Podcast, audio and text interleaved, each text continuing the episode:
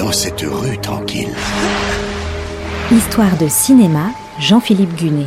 Un mystère se révèle. Coulisses, anecdotes, secrets de tournage. Houston, je n'ai plus le docteur Stone en visuel.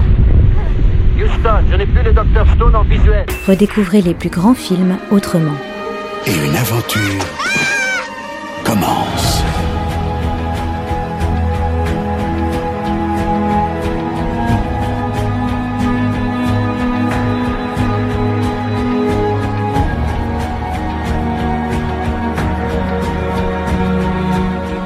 Hollywood a l'habitude de s'emparer des grands traumatismes qui ont secoué l'Amérique, et en règle générale, elle n'attend pas. C'est un peu comme une psychanalyse qui se ferait à l'écran, quasiment en direct. Cette psychanalyse a évidemment eu lieu avec la vague des films sur la guerre du Vietnam, il fallait donc s'attendre au même phénomène avec les attentats du 11 septembre. Et là encore, ça n'a pas traîné. En 2006, moins de 5 ans après les faits, un premier film sort, et non des moindres, Vol 93 de Paul Greengrass.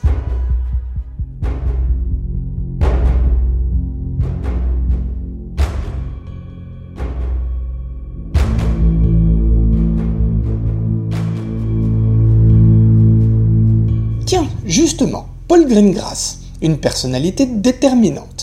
Avec quelqu'un d'autre pour le réaliser, le film n'aurait pas eu la même puissance. Paul Greengrass, donc, est anglais. Il est d'abord journaliste, ses enquêtes pour la chaîne ITV, dans l'émission World in Action, ont un retentissement certain. Dès 1989, il opère un virage vers la fiction, tournant aussi bien pour le petit que le grand écran. En 2002, son troisième film pour le cinéma, Bloody Sunday, lui vaut une reconnaissance internationale reconstitution tétanisante de la manifestation tragique du 30 janvier 1972, Bloody Sunday ouvre même à Paul Greengrass les portes de Hollywood, où il signe en 2004 La mort dans la peau, le second volet de la saga Jason Bourne.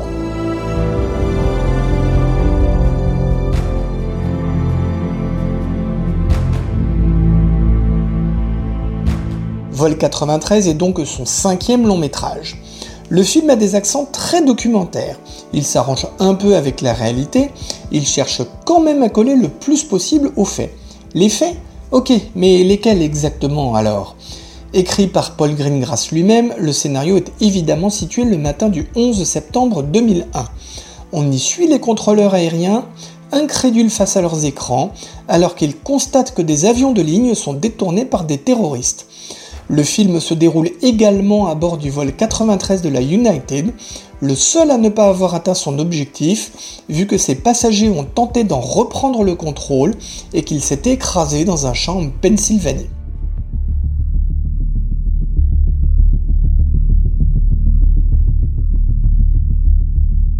L'extrait que vous allez entendre est celui où les contrôleurs aériens effarés voient un des appareils détournés percuter directement la tour sud du World Trade Center. Yeah,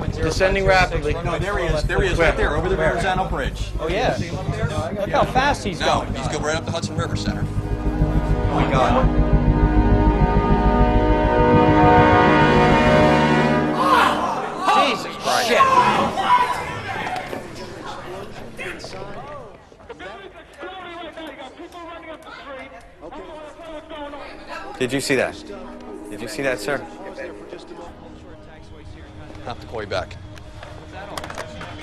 Bien qu'étant déjà un cinéaste reconnu, Paul Greengrass ne veut pas avoir de star au générique. C'était déjà comme ça avec Bloody Sunday en 2002. Il fait même appel à des contrôleurs aériens qui étaient en service le 11 septembre 2001 et reconstitue ainsi leurs actions pour le film. Les pilotes du vol 93 sont incarnés par de véritables pilotes de ligne, tout comme les hôtesses de l'air. Certains de ces professionnels travaillent même pour United Airlines.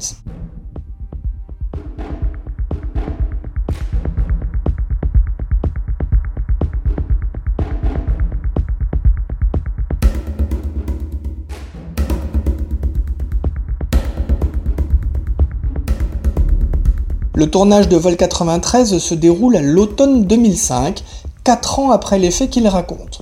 Les comédiens qui jouent les pirates de l'air sont tenus à l'écart, histoire de ne pas créer de camaraderie avec les autres. Le sujet restant très douloureux, l'essentiel des prises de vue se déroule en Grande-Bretagne et notamment dans les célèbres studios Pinewood près de Londres. Une quarantaine de familles de victimes coopèrent avec la production en offrant des informations détaillées sur leurs proches tués jusqu'à expliquer quels vêtements ils portaient.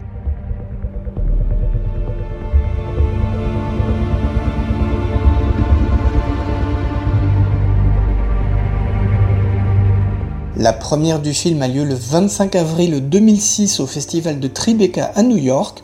Vol 93 sort ensuite le 28 avril aux États-Unis et au Canada. En France, il est sélectionné hors compétition au Festival de Cannes, mais ne sortira dans les salles que le 12 juillet. Tourné pour un budget estimé à 15 millions de dollars, le film en rapporte 76 au box-office international, ce qui en fait un succès conséquent. En France, il attire 600 000 spectateurs.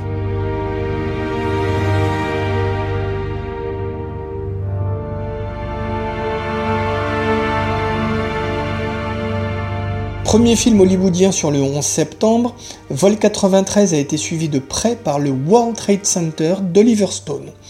D'autres sont sortis depuis, autour de l'événement lui-même, comme Extrêmement fort et incroyablement près de Steven Daldry en 2011, ou bien autour de ses conséquences, comme Zero Dark Thirty de Catherine Bigelow en 2013, consacré à la traque d'Oussama Ben.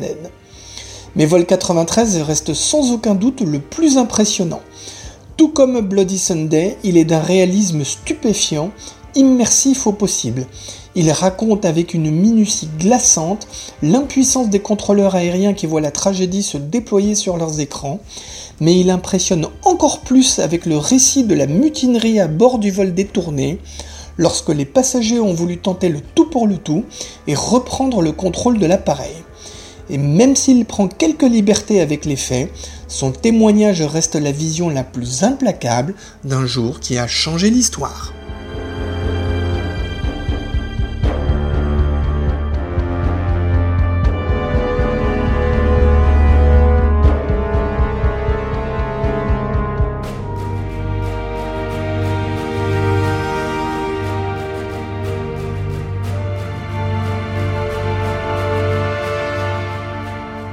C'était Histoire de cinéma avec Jean-Philippe Gunet, à retrouver chaque semaine et en podcast sur notre site internet artdistrict-radio.com.